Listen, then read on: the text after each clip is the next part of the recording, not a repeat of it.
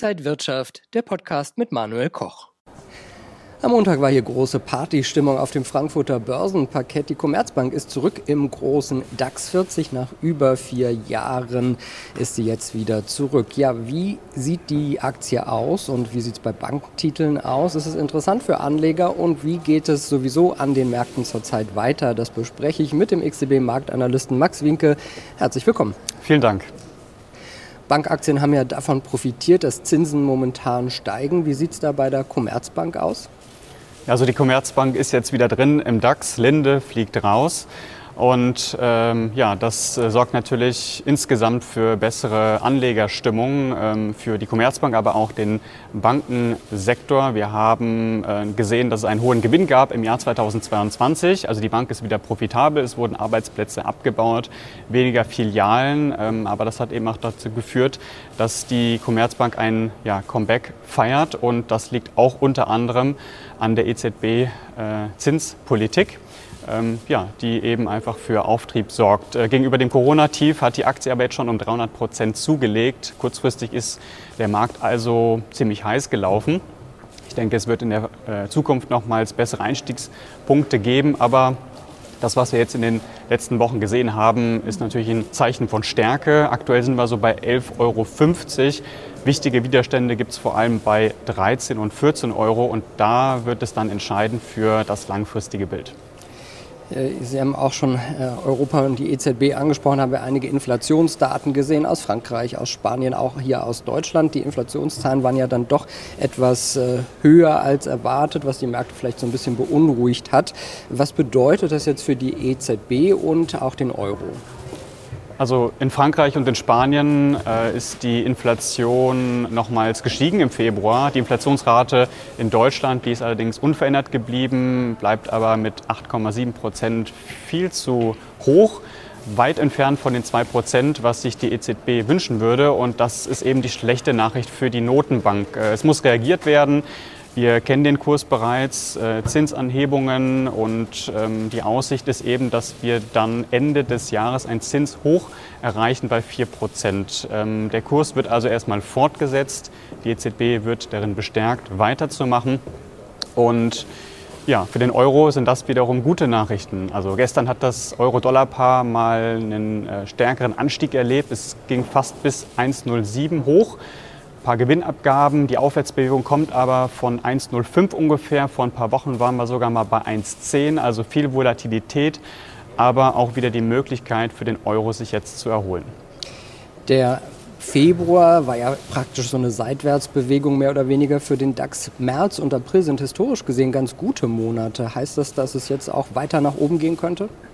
Also auf die Saisonalität würde ich mich natürlich nicht ausschließlich verlassen. Ähm, es gab im letzten Monat vor allem die Zinssorgen, die belastet haben. Ähm, das hat es dem DAX schwieriger, schwieriger, gemacht, aber auch die Wall Street hatte da ja, mehr Druck gesehen. Also äh, höhere Zinsen, die erforderlich sind, um die Inflation zu bekämpfen. Ähm, wenn man nochmal äh, auf die USA blicken, unerwartet starke Wirtschaftsdaten, das bekräftigt die FED. Auch äh, hawkische Kommentare überwiegend äh, seitens der FED-Mitglieder. Und was jetzt noch dazu kommt, das sind die steigenden Anleiherenditen. Also bei, den, bei der Rendite für die zehnjährigen Papiere in den USA sind wir jetzt wieder bei 4 Prozent. Das ist nicht gut für die Aktienmärkte. So etwas haben wir zuletzt ja im November gesehen. Und was den DAX-Fahrplan angeht, Rekordstände sind ähm, durchaus drin. Ich würde aber sagen, ohne eine stärkere Korrektur wird es schwierig, einen Kauf zu rechtfertigen. Also ich denke, ein Rekordhoch ist eher ein mittelfristiges Ziel. Kurzfristig kann der Markt natürlich nach oben ausbrechen, mehr Aufwärtspotenzial freisetzen. Was bedeutet, oder das bedeutet aber nicht zwangsweise, dass es jetzt eben auch ein guter Kauf wäre. Der Markt ist so stark gestiegen in den letzten Wochen. Ähm, dadurch sind Ungleichgewichte am Markt entstanden. Und ähm, wenn man dann mal ein bisschen näher reinschaut, zum Beispiel auch in den Wochenchart, dann haben wir zwei Marken, 14.700 und 14.100. Das sind so die Bereiche, wo es wieder interessanter sein könnte für Käufe. Und ja, wenn jetzt kurzfristige Unterstützungsmarken nicht halten sollten, dann könnte auch eine solche Korrektur ausgelöst werden. Jetzt sprechen Sie auf der einen Seite von Korrektur, aber auch von Rekordständen. Äh, was machen wir aus all dem? Wie sollte eine Strategie für Anleger da aussehen? Also beim DAX haben wir einen Aufwärtstrend. Das bedeutet, wir wollen uns eigentlich überlegen, wie wir uns diesem Aufwärtstrend anschließen.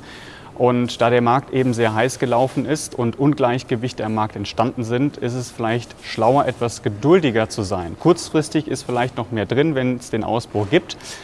Aber technisch gesehen ist es eben so, dass der Markt irgendwann einfach zurücklaufen muss, um sich dort zu sammeln und dann wieder anzugreifen. Wenn wir jetzt nochmal zu Wall Street gehen, also wir haben beim S&P 500 oder auch beim Nasdaq 100 eine ganz andere Situation, nämlich einen Abwärtstrend. Ja, das liegt daran, dass wir im großen Bild diese Sequenz aus tieferen Tiefs und tieferen Hochs noch nicht beenden konnten. Und das heißt, wenn Verkaufsdruck reinkommt, bedeutet das, dass die Bären bestärkt werden in ihrer Annahme, dass es nochmals weiter nach unten gehen, gehen könnte.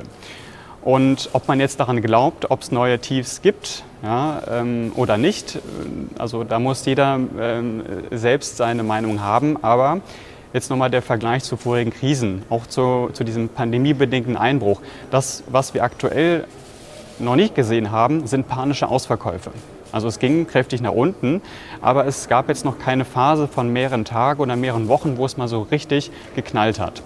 Ähm, das wäre eigentlich äh, ja, etwas, was viele wahrscheinlich gerne sehen wollen würden, um langfristig ja, bessere Einstiegskurse zu bekommen. Heißt aber nicht, dass wir das auch bekommen. Und wir sind zwar in einem Bärenmarkt, aber irgendwann kommt natürlich der Punkt, wo aus einer Erholung auch ein neuer Trend entsteht. Und deswegen müssen wir auch schauen, ob es vielleicht Stabilisierungs- und Erholungsversuche gibt. Und technisch gesehen also wichtige Marken einzeichnen im Wochen- oder Tageschart, wo es viele Berührungspunkte gibt und dann schauen, wird der Bereich verteidigt oder durchbrochen. Und so gibt es eben weitere Hinweise oder ja, Puzzleteile, die uns dabei helfen, dann die Situation zu verstehen.